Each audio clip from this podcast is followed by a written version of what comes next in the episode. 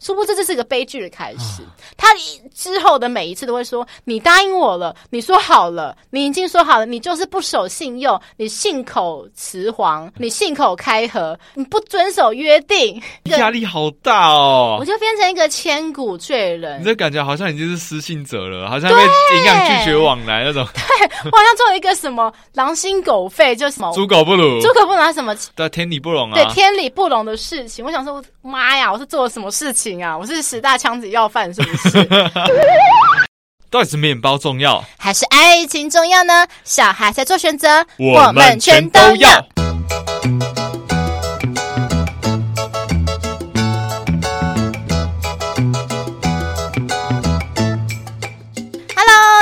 欢迎来到节目《痴痴的爱》第四季第三集。我是立志要成为国民师姐的乐福，我是立志要成为国民师兄的庞德。今天要来谈论的是。你是我永远过不去的弯岸，我的无奈被你向外拍，超带的爱要怎么嗨？莫忘中出是最后的依赖。我唱了什么？莫忘中出，很想每次很想被讲，把莫忘初中讲莫忘中出。希望大家好都能莫忘中出。好，没错，就是我们这两个礼拜以来最近超级红的 YouTube 有个影片，它有分上下集。嗯，它的上集现在目前好像已经五百多万。对对，下集好像也是五百多万，就加起来一千多万呢，超厉害嘞！他他之前的影片其实都只有几万订阅而已。我没有看过他之前的影片呢。对，他他自己就是在跑山啊，他就是跑山的，对对对，他也是车友。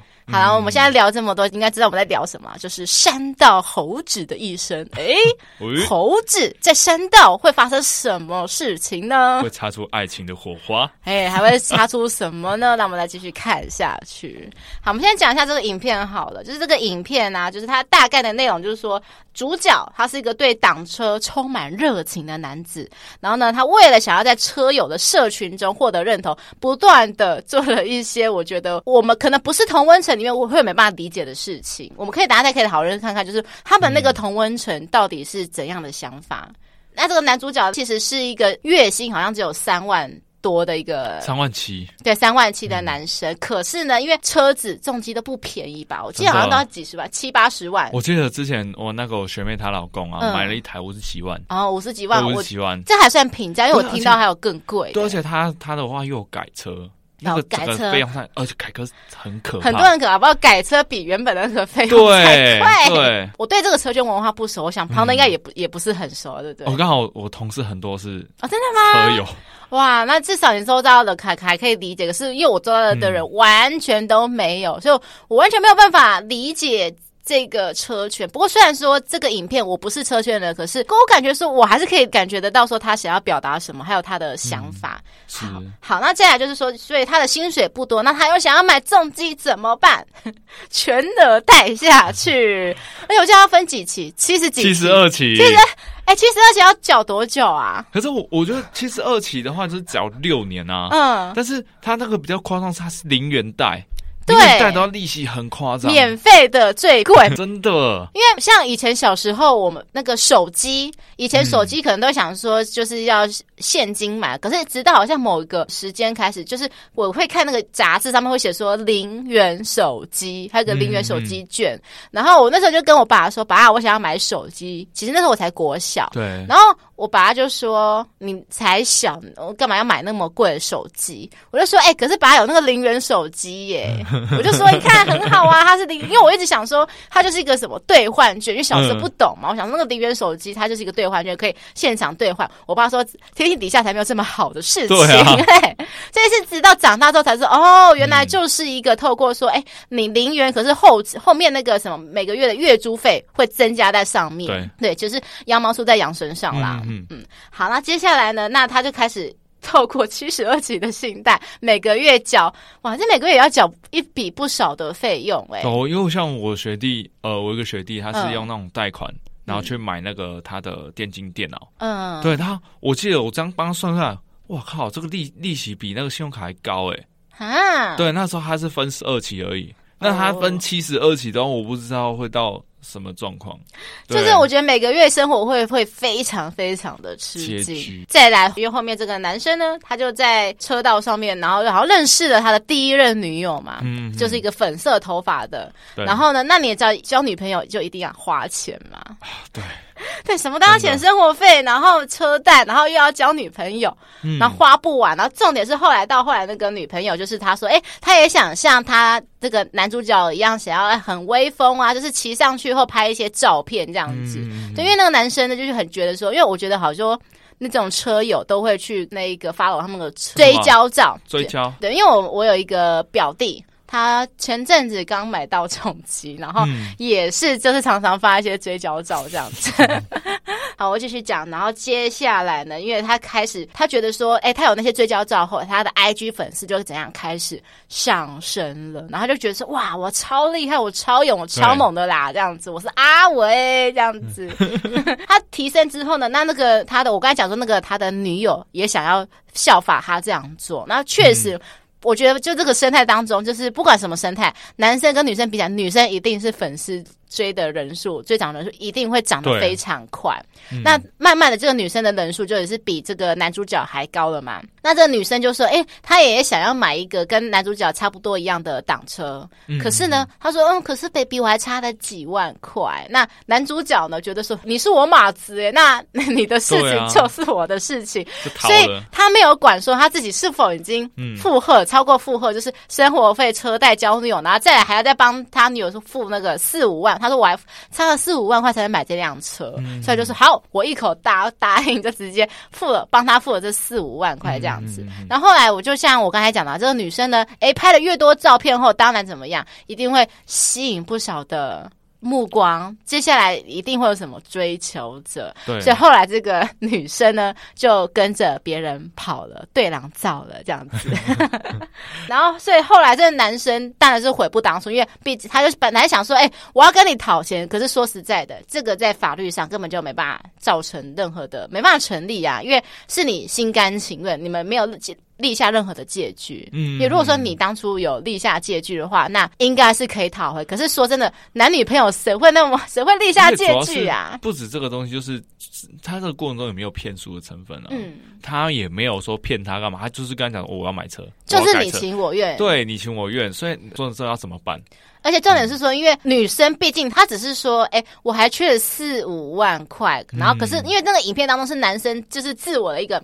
英雄主义吗？觉得说我要来拯救你，说、嗯、说哦，那来啦，我帮你还啊，这样子。我可以明，我完全可以理解这种虚荣心，就是会觉得女友有难，那我这个做男友就应该撑起来，撑起一片天的感觉。对对，而且很多男生不会觉得只是把对方当女友，嗯、可能会心里会有一种想法，是我可能跟未来他会走。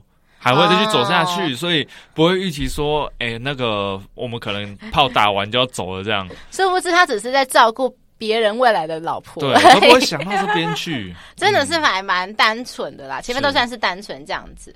然后后来呢，就是因为钱讨不回来嘛，然后又要背着每个月的那个贷款，然后让他有点喘不过气来。就在这时候，他遇到了他人生中的。第二春就是出现了第二个女主角嘛，嗯、我就是黑短发嘛。对，对对。第二个女友相较起来啦，比起第一的女友，确实是好蛮多的。我指的是相比较起来的话，也不止吧。他我感觉他是很真心要跟这个男的交往。对啦，对，因为对啊。他有后面有其实有说，就是说，因为他看到男生因为为了每个月还信贷什么之类的，然后只能吃每天吃超商的微波食品，然后那个女友就看不下去，就说：“嗯，要不然我每帮你每天做便当这样子。”就他感觉比较好看到那男生的内在。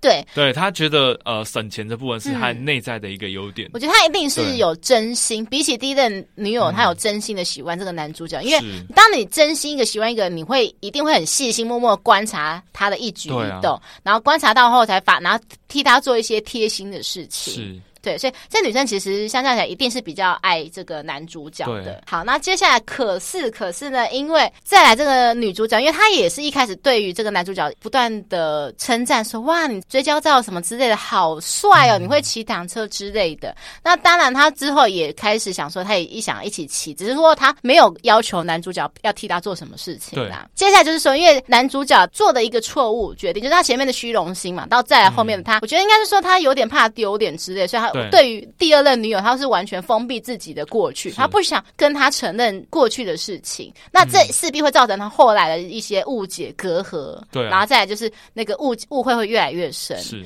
对，因为这这个第二任女友，她不知道她过去发生什么事情，所以可能会对于男主角做的一些行为没办法理解。就像是我大家会后来提到，就是因为男主角他觉得一朝被蛇咬，然后十年怕草绳。其实他感觉有点像是，就是为了自己的自尊心，不愿意跟。现任女友坦白跟前任的事情。对，对他可能也怕他去收文章嘛，收到他以前被、啊、对他文对那个影片中有提到说，好害怕，就是这个女友那个知道他过去的事情。可是因为他毕竟不是在车圈的，所以他这个男主有比较放心，就是啊，嗯、还好你不知道我们车圈的都在流传我的那个更小的代际这样子。嗯、好，那这个女生呢，后来慢慢得知说这个男生好像有一些困难，然后在男生不是说他为了想要把流量变现，开始想要卖一张三百五十元的贴纸，防水贴纸。对对对对，其实那个成本就是极低，然后说真的，三百五十元真的是还蛮贵的。我是不知道大家普遍都卖多少啦，嗯、可是说真的，三百五十元贴纸我真的会再想想哎、欸，除非是有极大极大的信仰，可是它毕竟不像是苹果手机这样子对这么的普遍，它是算是一个。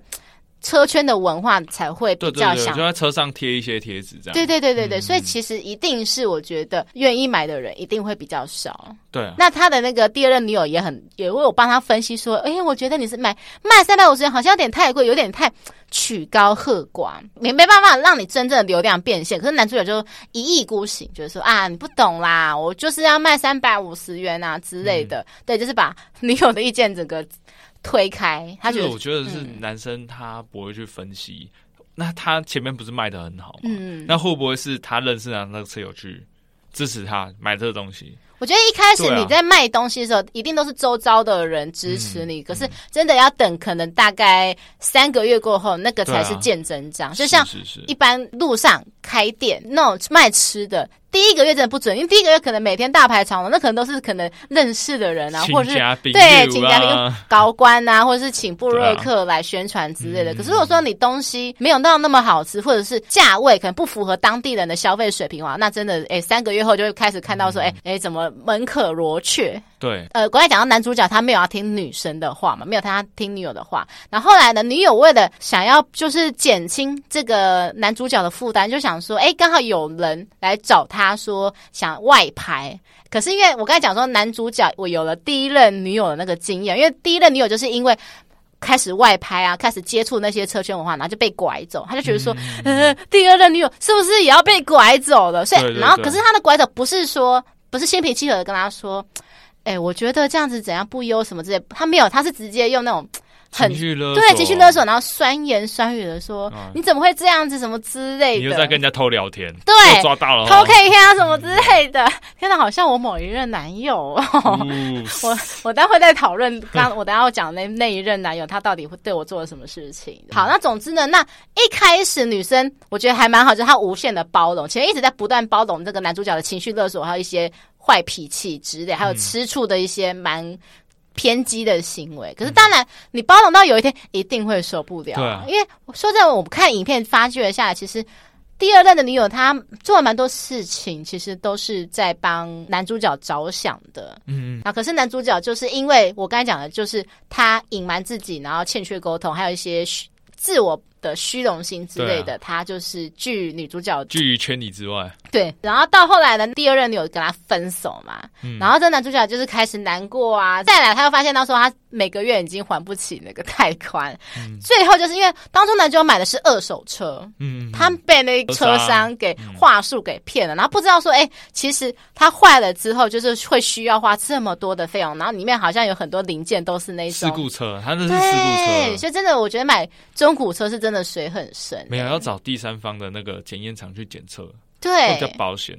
像我前阵子才看到有一个 YouTube 有个影片，就是插机，你知道吗？啊、我知道。前阵子那个什么，那那个收书界的 P I，对对对对对对对对对。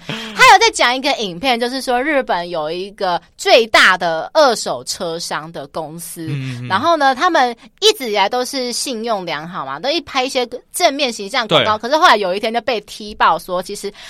呃，他们最大的总公司会压榨每一间分店，就是说你店营业额要达到多少，拼死也要给我卖出去。对，那他们怎么办？要怎么拼到那个营业额？就是会开始，就是如果就你送来的车可能只是一个小事故，会把你想办法变成一个大事故。他就就很讽刺啊！他那时候有没有讲到有一个，他有一个广告，就是说、嗯、啊，有一个黑心的二手车商啊，不是他要去估车，对，就估车的时候，他就各种去把那个车弄坏，然后弄坏完就是说。不好意思，我们只能给你十万块。但是他他们后来的做法就跟那个广告一模一样啊。有，我记得好像还有一个，就是说他用那个布包裹那个高尔夫球棒，然后去把车子破坏掉，嗯，把它破坏到最大。然后重点是他后来那个社长道歉，他的道歉方式是说：“哦，我不应该就是。”亵渎这个高尔夫球这么神圣的东西，那大家说啊，不对，你跟他道歉的是你的总公司，怎么会去道歉说是高高尔夫球这样子？是。好，我再把话拉回来，就是我们刚才只提醒大家说，是中古车真的真的要非常非常的小心，找就是你刚才讲的找到第三方，然后啊，不管是认识的车行啦，还是就是找那个在已经有一点名声的第三方检测，对，总之就是自己信得过或是有声誉的一些公司去做检测会比较保险。对，然后再最后就是说，他还发现。到说，因为他本来有一个两个好妈吉嘛，嗯，然后那两个妈吉一直一开始都是还蛮挺他，我觉得那两个妈吉是唯二两个愿意跟他说真话的人，对，因为其实他前面那些男主做了一些匪夷所思行为后，那个男生朋友还是也是有稍微嘴他说，你这样子 OK 吗？这样负担得了吗？你不要到最后就是没办法负担什么的，嗯，可是没办法，就是虚荣心膨胀的男主角就没有听他话，然后到最后呢。他们友情决裂的原因，就是因为说男主角因为已经活在他自己的世界了，界所以当他的朋友发生车祸，他也没有去医院看他。那这个朋友重点是还跟朋友借钱，然后借钱后也没有要还的意思。嗯、对，所以变成说，你看这个男主角很惨，就是为了一些所谓的这些东西，然后他友情、爱情还有钱。什么都没有，通通都没有了。然后到最后就是结局真的是怎么样？他就是发觉说，他回想过来，觉得说越想越生气。然后他他在追车，他在那个骑车过程中发觉说，哎，有一个人好像在跟他竞速，什么之类的。哎，一开一开始就是那个骑的慢慢，他想要超过去，就没有发现对方看到他要超过来，就跟他较起劲来了。对对，那因为他就是本身已经有点。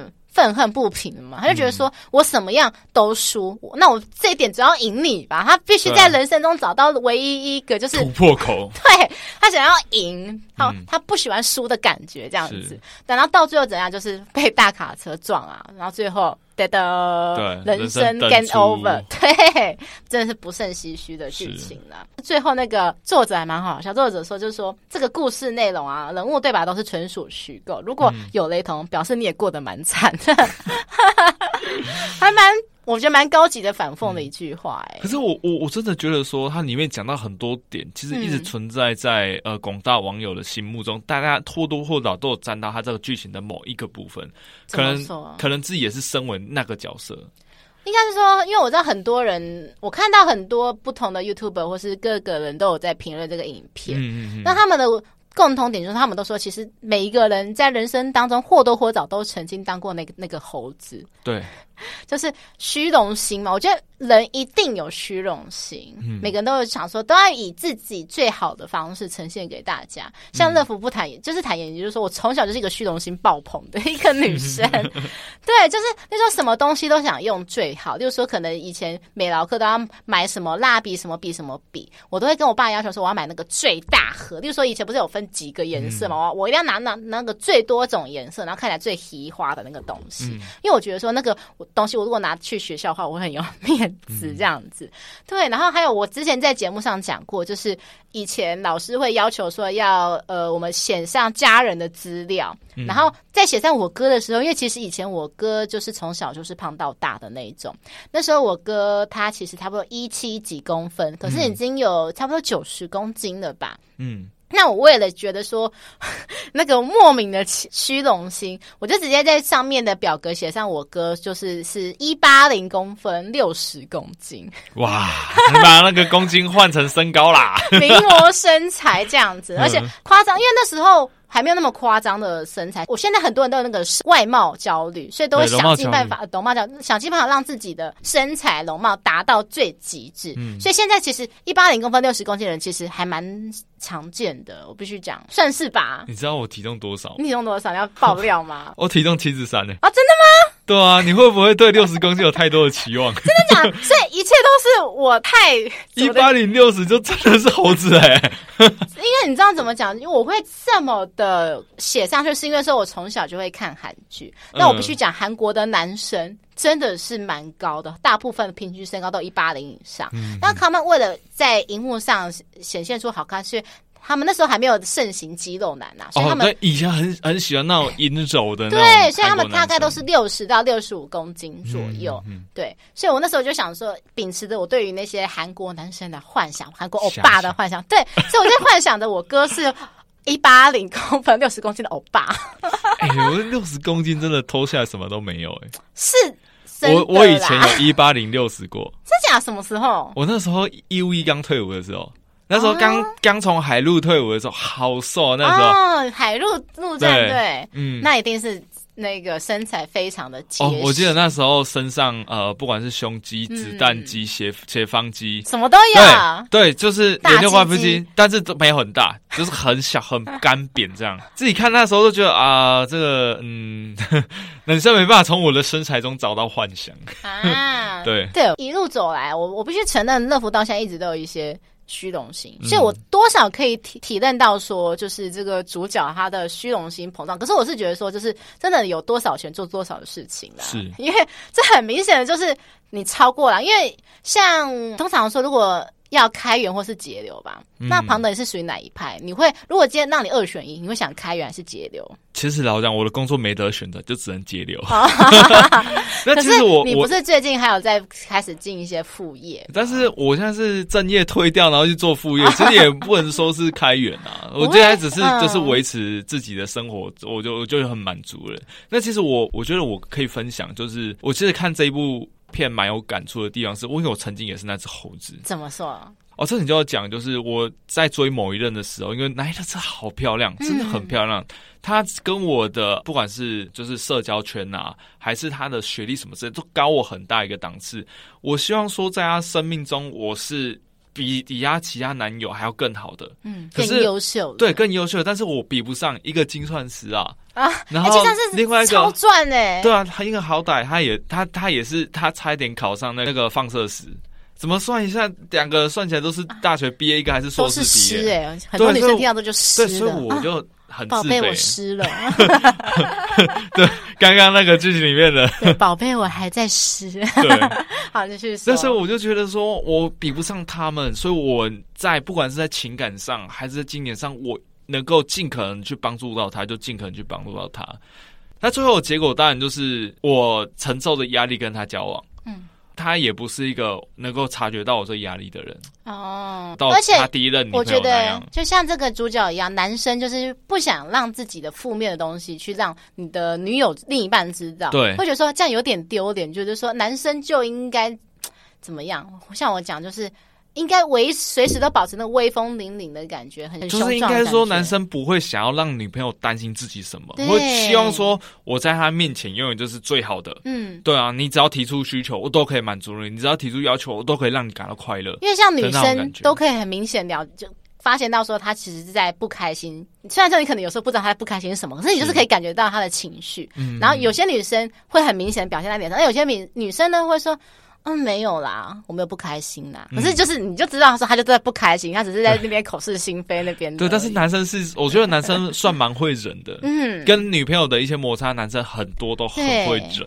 你看，你看，我想到我刚才我讲的那个那一任前任，他也是很会忍，可是等到有一天他会爆炸。对，然后爆炸后就会做些什么事情，但我我再分享，他继续讲。那我后来就是因为没办法，卡不过，我那时候我记得是跟人家借五万块。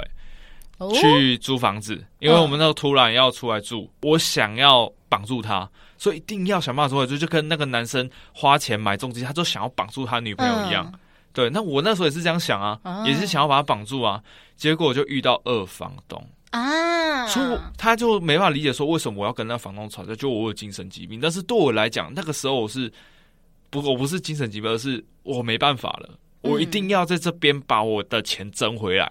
哦，我没办法，因为我必须要维持，说我好像呃经济状况 OK，工作稳定。他是对你做了什么恶劣的事情？你说二房东吗？对啊，二房东就把我赶出去啊！啊，住一个礼拜把我赶出去，他就说你自己去外面找其他房子，我们要租给你了。啊，钱呢？我自己去外面找好房东，跟他讲说我已经找好房东了，那我们谈解约，但是你要给我违约金，然后还有我这个月的房租。他说。合约房子没有给你，违约金你也别想要，要不然我们就不要解约。反正你跟其他已经签约了，我没差。哎、欸，这太恶劣了，超恶劣！啊，后来钱有要回来吗？他只有可以还我押金，租金也没有还，我就住一个礼拜。这超恶劣，这没办法告嘛？法律上，呃，告他花的钱可能比拿回来的钱还要多啊，很过分，对不对？真的很过分。而且如果我会想公布，可是又会想到说公布会不会又。有诽谤的问题，对啊，对啊。但是后来我后来自己读法才知道，公布完全没有问题。但是我那时候有跟我前那一任讲说，我想公布这件事情。他说：“你干嘛每次去找麻烦啊？你如果被告怎么办？”后来才知道，如果我今天是因为公益的部分去提出这个方面的质疑，嗯，对，那其实是可以的，只要我是出于公益，我不希望其他人被骗。所以，因为我觉得这个事情在台湾现在还是会不断的发生，所以大家可能要注意一下。对，所以我觉得就是租屋啦，会看清楚。那我因为我发生这个这个事情，然后讲跟我借钱那个朋友后来有发生一些问题，他需要这笔钱的时候，嗯。那时候我心中很煎熬，怎么样？这很煎熬，因为你还不回去。那时候要把钱掏出来，然后要维持我的生活什么之类的，那时候很煎熬。那你那那阵子怎么过的？那时候怎么过？三餐都吃泡面什么？也没有三餐都吃汤，我就必须要把某部分花费嗯弄掉嘛。嗯、所以我那时候做了一个人生第一步的尝试，就是把氪金这件事情戒掉。以前我大概每个月大概花五千到八千。变成是我戒掉的，对游戏，后来把这五千八千变成是自己的生活费。哦，所以才卡得过来。真的也很感谢国家给我们钱，都是月初一号就先领那个月的薪水啊，所以这样慢慢卡，慢慢卡，还是卡得过来，然后再透过刷卡就缴最低低缴，刷卡低缴，又再凹了一些钱。那你那我好奇，问那时候每个月信用卡的都是缴最低，都是报，都是低缴。哇，那你这样子循环利息利会一直很很可观哎、欸。所以其实其实我大概缴过几次，我发现很拮据的时候，我自己就会想要把它弄掉。嗯，对对，然后那时候又有保险，所以你花了多多久把它还完？你说花多久吗？三个月啊。哦，那那就还好了。所以我信用卡额度没有到很高啊，只是每个月都是报的很那种压力很大。后来我还跑去为了要。你就说的就是开源嘛？嗯，那我有我是军人，我开源方式有一个就是赌博，我跑去股市上赌博。哦，股市，对，我真的是在做的事情跟赌博一样，就遇到乌俄战争，我大概亏了一万多块。从那时候都发现，哇，天哪！这个世界怎么了？哇！这个比氪比玩游戏还花钱，傻眼！真的，嗯，好，那我像乐福，我应该是会选择开源，因为我必须讲，我就是有我自己的生活的方式，每个人的生活方式不一样，但我当然会比较希望说有。质感有品质的生活，嗯，对，所以我才会之前会除了在做我原本的工作之外，然后可能还会去另外去找一个兼职的工作。嗯、在之前呢、啊，那时候工作比较没那么稳定的时候，哎、欸，我认识很多女生都这样，就是会选择去开源，因为女生真的要花费的东西太多啦。嗯、就男主角不是说他是为了要经营 IG 嘛，是，就是。很多人，我我觉得不否认乐福，像最近我也开始有点虚荣心了，你知道为什么吗？嗯，因为我们的吃吃的爱的粉专现在目前有四千多个粉丝了。哇，对，就是这感谢这四千多个粉丝。对，这两周暴增，就是我再提，我再讲一次好了，就是我为什么我们俩这两周会暴增这么多，就是一天之内就有增加。差不多快一千多个粉丝，那时候、哦、对，因为我们最近有 PO 了两个影片嘛，其实有个影片是已经两三个月之前，可是不知道为什么要被谁分享了，然后就开始不断的像那个分享一堆人散发出去，很像病毒一样。就是我们那两个影片目前分享的人数都差不多快达到一万多个人分享。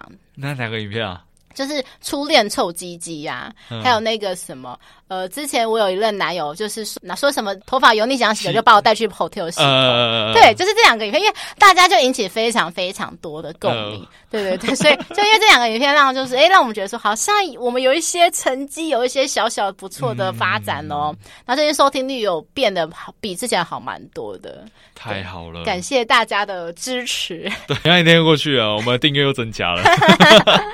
好，所以就是觉得说，我必须承认，就是在阵子里面，我每天都会时不时一直在狂刷 IG，、嗯、就是会每天一直 follow 说我的那个追踪人数变增加，是就是会每次变增加，就是因为像那时候增加速度超快的，就是每次看到每次增加，每打开一次就增加差不多六七十位粉丝，嗯、每次这样打开都增加增加增加，我就会觉得有一种哦超成就感，对，我觉得好爽、哦，我的努力得到了回报。重点是那个人数，就是会感觉说是一个成。成就的累积，嗯、你就觉得说、啊、哇，就是不断不断在上升的感觉，啊、我就觉得还蛮开心。所以我可以稍微有一些事情，我可以理解这个男主角的心态。嗯、然后再来就是说，最后，因为他我觉得通常大家会想经营 IG，然后在之后就想做什么事情，想要流量变现嘛。我相信这是大家都很想做的事情，嗯、因为毕竟如果只是一个人数在那边。就是你一虚荣心就只能维持一时的，你想要继续维持虚荣心怎样？就是要变成 money money 这样子，要有钱才能支撑自己的梦想。对，真的就是像最近我们也是很希望说，哎，可以多一些我们的干爹啊，或是多大家多一些懂内我们。是 可是呢，就是我刚才讲男主角流量变现失败嘛，就是我刚才讲、嗯、卖贴纸卖一个那么贵东西，然后他一意孤行，不听别人的劝告，就是他觉得说我就是要这样做。我觉得他跟第一任女友，或甚至到第二任女友，他根本就不是真的很喜欢，真的到爱他，他只是讲他觉得说他的女友是一个女神。欸那个、突然想到那个前面不听人家劝的这个部分，嗯、我我觉得可以分享一点东西，就。我某一任女朋友的事情，所以他就是想创业嘛。嗯，那创业的话，还是定价定太高。他是创什么？芳疗，然后他的一堂课要五千。你你你，我问你，五千块，我花不下去。你花不下去啊？五千块，我觉得你应该是一滴一一起吧，就说包包糖的才会到五千。他没经验，他没有做过。然后他是说他含温泉就可以泡温泉，然后还含小点，他要卖到五千块。我好奇问他是在哪里做这个？在在台北啊，在台北。他应该比较适合开在天母区那一边。呃，我就不方便讲他在哪里了。反正他就是想。他，他还有有成功做吗？我后来分手之后就没有去了解。但是他那时候已经开店了，是不是？可是那时候开店哦，对，那宣传也打出去了，然后也成立粉砖了。嗯、但是我那时候跟他讲说，这个定价太高了。他就说不可能，我定价不可能拉低，因为那个材质就是那个精油都是用纯。的纯的精油的话，成本就两三千了，不可能是拉低到那个。我刚才讲说，根本不应该去把成本弄那么高。我只是想，我只能说，就是他理想蛮丰满的、嗯。对，就是他要有他的坚持，他有理想，他有那个自尊，他就觉得说，我学芳疗的，我就是要给客人最好的。嗯，对。但是我不相信坊间真的都是用纯的，一定是有一定比例的稀释。对，就是因为他们那个调香香油，它有分那个精油用的沙拉油，嗯、然后跟他们的香精。那香精去做柔和之后，才是涂在我们人体身上的。对，我相信那个 香精的部分应该是会比较多，就是那个沙拉油部分会比较多一点啊。关于 SPA 的部分，啊、其实乐福只有做过一次而已。那而且那时候是因为在 FB 他会广告推荐说，就是可能优惠券啊，就是可能试用你第一次去会有一些优惠价。嗯，那我就是拿那个优惠价去，然后他后来当然。结束之后，他一定会跟我推销课程啊，嗯、所以我大概知道说大概它的价位在哪里，嗯、所以定的价位真的是超出我的想象。五千对啊，五千是有超出大家。因为那时候我记得他好像是跟我说，那一家是跟我说十堂差不多三万块。对啊，也所以说一堂大概三千块左右。对啊，我我我看到的也大概是两千多三千，他开一开。价格开到五千，然后说我要给人家最精致的享受，杀出一条就是最 top 的那个服务，对。对啊，对啊，对啊！我跟他讲说，还蛮冒险的，不可能。然后他也不愿意拉低自己的面子去推销。嗯、我就说，你如果这样的话，你必须打入有钱人的圈子。对啊，因为我们那个社区很多有钱人在那边度假，哦、所以他泡温泉的时候应该知道去拉近跟住户的距离，嗯、应该要主动去推销说啊，我是做房疗，对啊，你们先来体验必须要拓展你的人脉。对，因为老实讲五千块不只是服务而已，还有就是呃情感的价值，就是你。可以跟他聊天，可以排忧解，就是解惑，就是让人家觉得说，嗯，好像到了家里的感觉。对对对对对对对。那他没有做，我们因为这件事情吵了很多次，我就说 价格太高了，我自己读经济出来的，怎么我好奇问，嗯、那所以他一开始做的时候就是完全没有起色，是吗？当我们分手的时候，完全没有起色。他那时候已经做多久？开多久了？你知道开多久？我们从交从开到交往大概半年吧。所以那半年以来，就是人数就是零零。Yes。啊，他怎么撑过来？不是还有房租费什么东西？我那时候就帮忙付啊，帮忙付一点房租啊。Oh、对，oh、所以所以老子讲，我个人是觉得说，我可以完全理解为什么他不想要听女儿，因为他觉得我。女朋友不懂啊，这种东西是我懂，这车圈的的贴纸哎，你不懂有什么资格评论我？对哦，所以多少我好像慢慢看到，其实越来越多这种人的影子。嗯、因为在看那个影片的时候，我们可能都会觉得说啊，那些都是车圈，或者说那些都是可能稍微大部分人都是讲说他稍微比较底层人士的那些想法啦。但是现在想想，好像觉得说，其实我们。周遭，或者说自己，其实，在生活当中都有曾经有冒过这些想法，做过这些事情。可以拉一个名字出来：三道猴子时刻。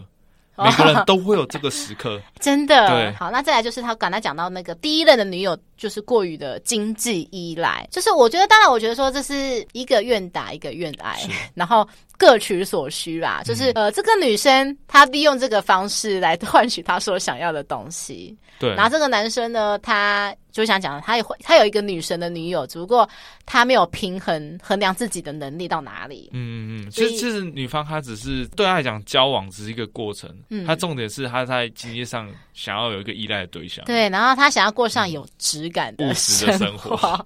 对，嗯、男主角是属于那种比较底层的人，因为他什么东西可能，也许他从小到大都没有任何让他可以值得骄傲的东西，嗯嗯、所以当他发觉说，哎，只要我拥有一台挡车，我就可以怎样吸引大家目光，我就可以有把不完的妹。虽然说男主角没有没有那个能力把到那么多妹啦，嗯、因为毕竟他没有身上没有那么多的口口，没有那么口口，重点是口口的存在。对，对我其实好像周遭的人，我现在越来越有清晰发觉到，有一些人真的，我周遭的人是因为觉得说从小到大。可能不是属于念书的那块料，嗯、那可能也没有得到任何的称赞，所以觉得说，哎，在某个地方可以达到达到大家的这你好棒，你好帅的时候，哎，就会开始坚持想走那一条路，不管说那条路是不是会让他觉得走得很辛苦。嗯，这个男主角。因为第一任女友嘛，所以他开始情得第二任女友这件事情，就是说，因为他开始受过伤后，就变得开始疑神疑鬼、爱吃醋，所以我要就他开始带到我刚才讲的，就是我的某一任男友的事。其实那任男友他没有跟我细说太多他过去女友的事情，他只有稍微讲一些些，例如说他可能过去他跟他那几任女友都是他付钱。我知道有些男生会觉得说啊。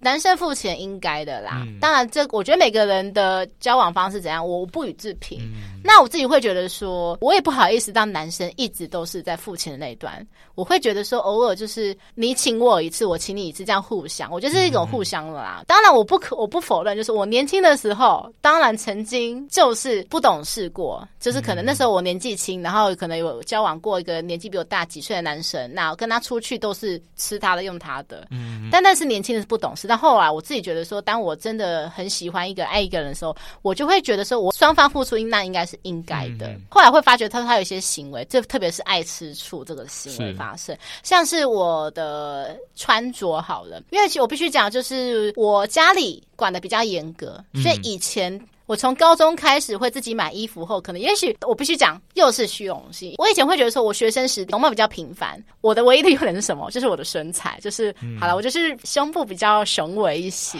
这就赢过很多人了。所以我从高中开始就自己去买衣服，然后甚至我会想说，开始想买一些有点暴露的服装。可是毕竟我还是一个学生嘛，虽然我觉得放在现在。大家会觉得没什么，可是毕竟那是那是十年前、十几年前的事情。我爸爸又是一个很保守，所以他看到我那个马上受不了，然后他就对我说：“你敢穿那样子，我就不带你去补习班。”因为以前我去补习班都是我爸去载我的，对，他就说：“你穿那样子，不要给我出去，我会觉得很丢脸。”所以每次呢，我都是要为了应付我爸，就是我后来都学会做一件事情了，就是在外面披一件小外套。然后就去补习班，再把外套脱脱掉。哇！让他们让补习班的同学都赚到了。对，然后请他们吃冰淇淋。夏日炎热嘛，然后考试压力又大，我是为了大家带来和平的一个爱与那个爱与和平，爱与世界与和平。我是火箭队，是不是？对啊。所以这是我的虚荣心。再来就是说我爸会管嘛，然后一直管到我大概是出社会之后，才比较少在管。那为什么比较少的感？是因为我不我比较少出现在我爸面前，管不动了。对，因为我会觉得说，有的时候距离是一种美感，所以当出社会过后，我其实。我必须讲，我自己想尽办法跟家人维持拉一段关系，就是我每天见面只有十分钟而已。嗯、那我为了不要吵架，我觉得说好，那就是维持一段适当的关系。哎、欸，真的像我跟我妈也是。那我通常我会选择软化下是什么？因为钱，因为我必须讲，我还住在我爸家，然后。以前我会为了说我爸要载我出去上下课什么之类的，我知道说我爸对我还有好处，不是啦，嗯，还有利用价值，对，虚荣心，对，我常常会说好了，那我就听你的，因为毕竟寄人篱下，嗯。因为如果说我必须讲实在话，如果今天我是一个人住在外面，然后我自己一个人的钱可以 handle 住我自己所有生活，谁、嗯、要听家人的话呀？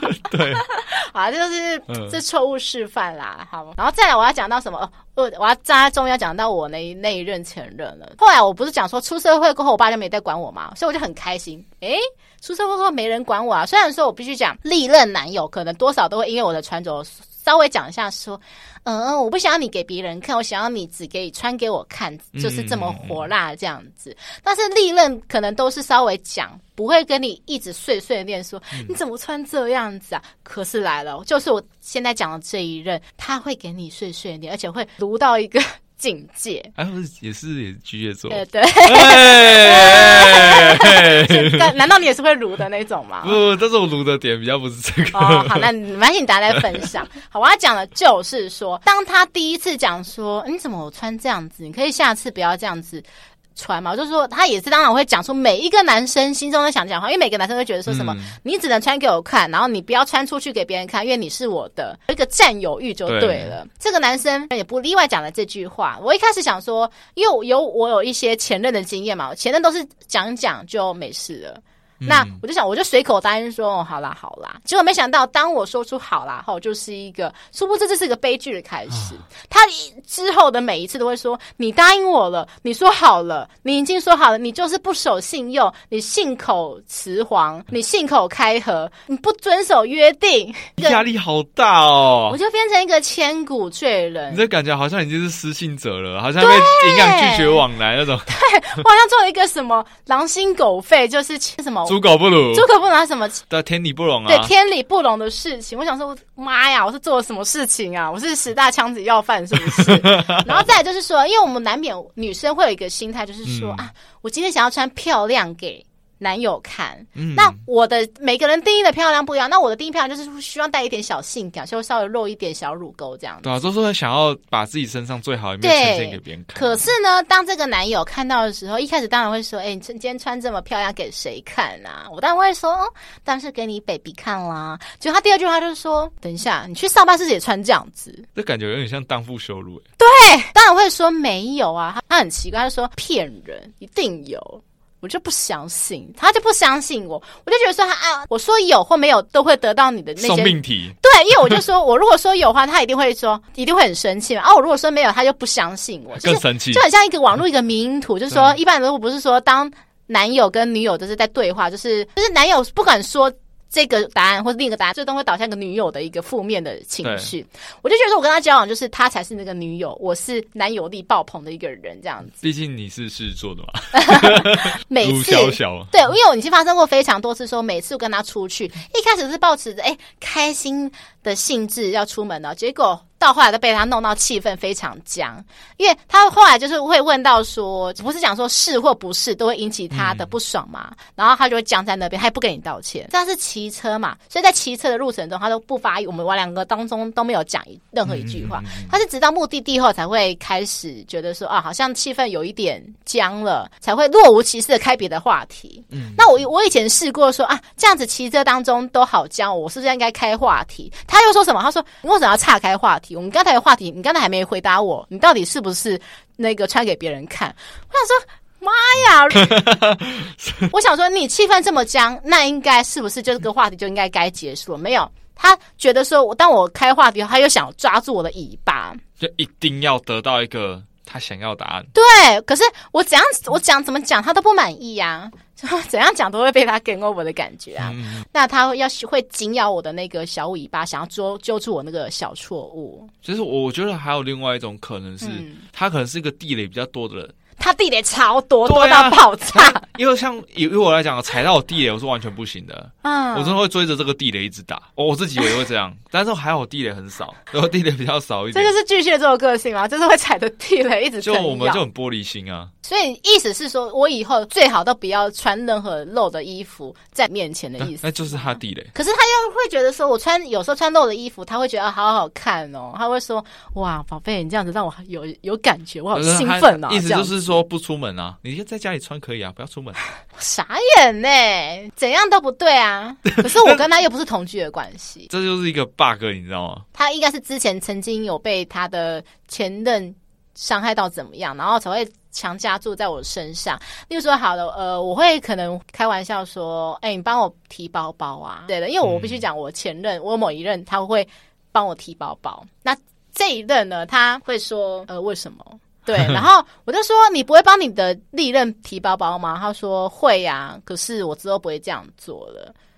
然后我就说，为什么你帮他们提包包啊？你就不帮我提包包？好，然后他每次用这一句话，这个理由，他说，所以他们变成了前任的啦。哇，鬼变天才！他这是他这是平常就是反应蛮迟钝的人，他可是他只有在这个觉得说，我觉得他是一个男权主义拥护者，他只有在这个维护他男权的时候，会突然变成。诡辩天才不，是拿包包，这个有什么男权？不是他，他有时候其实会隐约当中，他会我会觉得说，他有点在抨击女权的感觉。他觉得说，你们这些女权都主义就是太膨胀了，应该要消消你们的锐气，这样。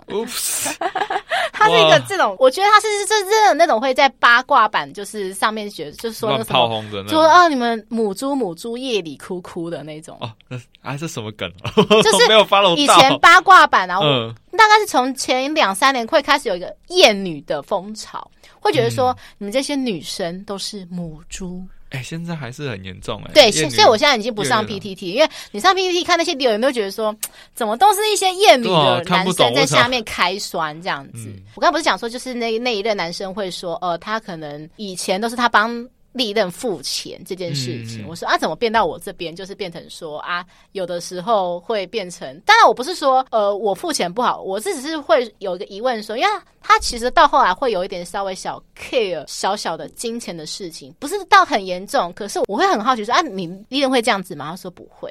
所以我就想说，他是是因为利任给他的这些伤害之类的，然后他会觉得说，我之后开始要保护好自己。这样，我发现越来越多这种男生，就是说，可能以前被当做工具人好了，那到了有一天突然觉醒，他说我不要再当工具人了。然后，所以他到了后面那一段会变得一个很偏激的一个做法出现。没有、嗯嗯，我以前也有曾经这样过，真的。对，我那时候从。感情经验不是很丰富，就那时候还在那个雏姬的时期，嗯、然后交一个女朋友，然后也是花钱啊，帮他解决很多问题。结果突然吵架分手的时候，我就觉得，啊，我这样等于是花钱在帮人家养老婆。嗯嗯嗯，对，所以我后来的下一任，我就是到 A A A A 的很严重吗？对，A A 的很严重，连一两块也要计较，没有到一两块啊，就是算到十位数啊。哦，对，就没有到到个位数这样。那你那任有更 complain 之类吗？也没有哎、欸。也没有哎、欸，但后来是我哥点我，就说啊，你都 A A，那个女生一定会觉得说啊，你又没办法提供她什么，然后再加上啊，你不觉得女生出来化妆什么之类的不用钱吗？嗯，我说哎，都有道理耶，他们他们要化妆自装，然后精心打扮，然后现在都 A A 的话，就每天都穿那个 T 恤跟我出来约会啊。我好奇问，你们的 A A 是指说，例如说一餐当中就是分钱，还是说今天你请，明天我请？不是不是，就是一餐就是大家 share 这样，哦，所以说还说是各付各的啦。呃，那一任。后来是有出现问题嘛？嗯、但问题的话，到下一任的时候，觉得说 稍微用点心试试看好了。所以我后来下一任的时候是都就是都没有 AA 哦，除非是女生要求啦。嗯，对对，所以我才让他出一点，那也不会让他全全就出到一半这样。OK，、嗯、好，所以我觉得以上呢就是我这一任带给我的一个仅有。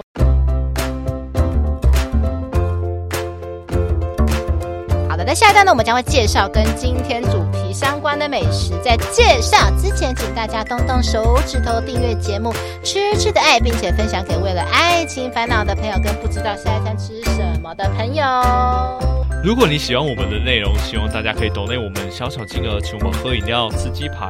抖内金额到达三百九十九元，我们还会赠送节目专属的饮料杯提袋。请大家多多支持我们，你的小小支持是我们创作的动力。最后，麻烦苹果的用户给我们五星好评，跟节目底下留言告诉我们，当你看完《山道猴子的一生》有什么感想心得呢？还是你其实曾经有跟这个男主角有过类似的经验呢？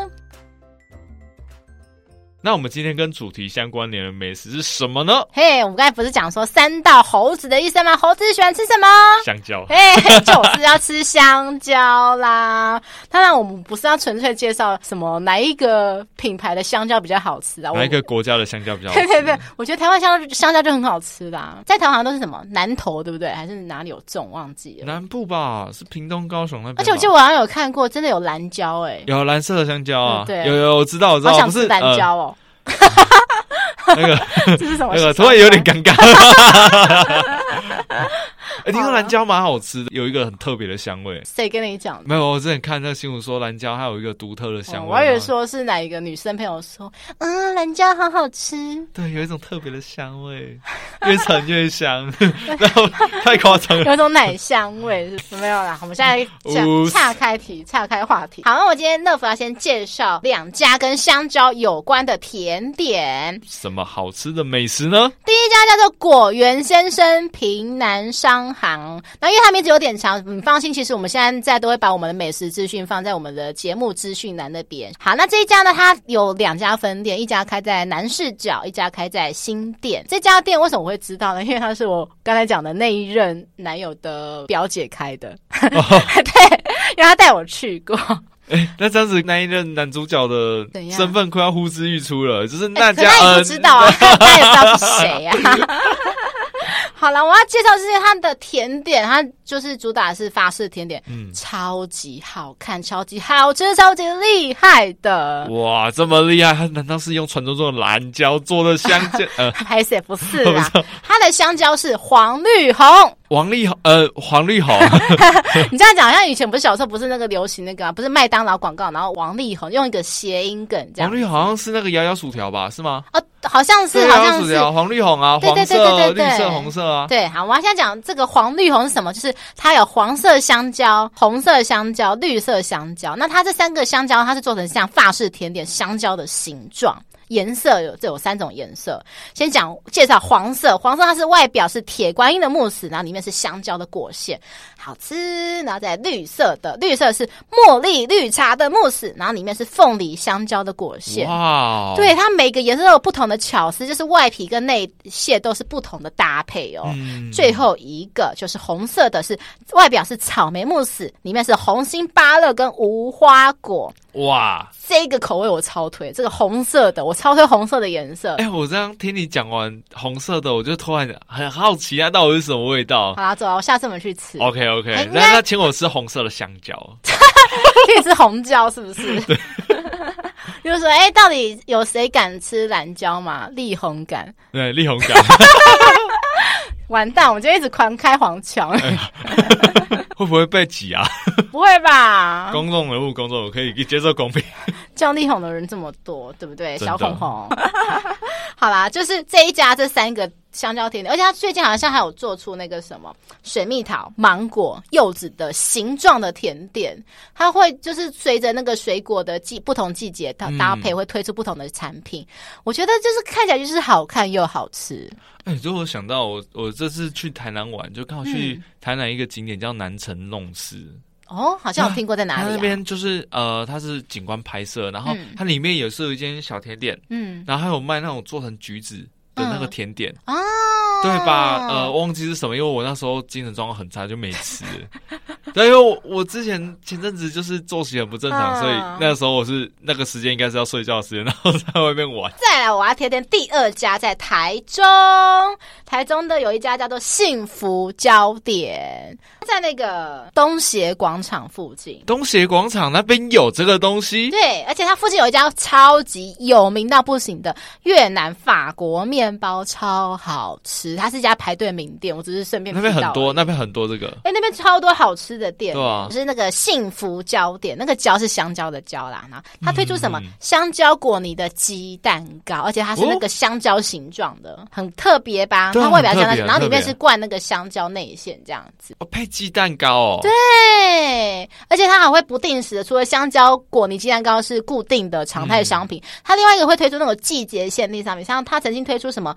冬天就是什么，里面是草莓果馅的，然后再还有什么火龙果、嗯、哈密瓜，最后还有榴莲。我有吃过榴莲的，怎样？好吃吗？虽然说乐福是不吃榴莲的人，可是我必须承认，它榴莲果馅的鸡蛋糕，它味道是比较淡雅的那一种，它不会让你觉得很臭，就很像那个榴莲糖果那种淡淡的那个。它比榴莲糖果再更淡雅，但是它的香气有出来，哦、所以我必须承认，就是榴莲跟鸡蛋糕跟香蕉果泥鸡蛋糕，我比较喜欢榴莲鸡蛋糕。听说有。有有些人是完全没办法接受榴莲的味道，哦、看来我们两个是臭味相投。你是敢吃榴莲，还是说你偶尔的时候可以接受它的一些？我觉得榴莲很香啊，我不懂啊，为什么我不敢直接吃榴莲？可是我是对于说，例如说它可能榴莲冰啊，或是什么一些副产副食品，好了，我是可以稍微接受吃一些的人。其实我我觉得榴莲是香的，所以我完全不会排斥。哦，对，我反而还蛮喜欢榴莲的味道。那哎、欸，你有试过吃完榴莲后就亲你的利刃吗？没有没有没有我不会特别去买榴莲吃哦。对，小时候我好像小时候很常吃榴莲，但长大、啊、长大之后我，榴莲一颗不便宜耶。小时候常吃，就我干妈都会拿榴莲过来给我吃啊。哇我干妈的时候看到啊，你俩叫散，然后就会想办法东喂西喂。不是，欸、一般人会看到那么顺，又是喂小孩子麦当劳之类吧？就他是喂你吃榴莲。我们不止喂我吃啊，我有吃说什么他就。各种各种给我吃下去，对零食啊什么之类的，就是这种塞这样。好，那庞德，你要推荐什么有关香蕉的东西呢？有吗？没有吗？好，没有。好，那本集呢，就是庞德呢，因为他很少在吃香蕉，对，我都是吃整根的，我都整个含进去的，所以 没有那种呃比较特别的，还还没有吃过。OK，所以我们今天本集内容呢，就是介绍两家香蕉的甜点啦，我觉得都还蛮特别的啦，大家可以去试看看喽。好，像我们今天来到节目的尾声啦，谢谢大家收听《吃吃的爱》，我是德福，我是庞德，我们下期见，拜拜。拜拜。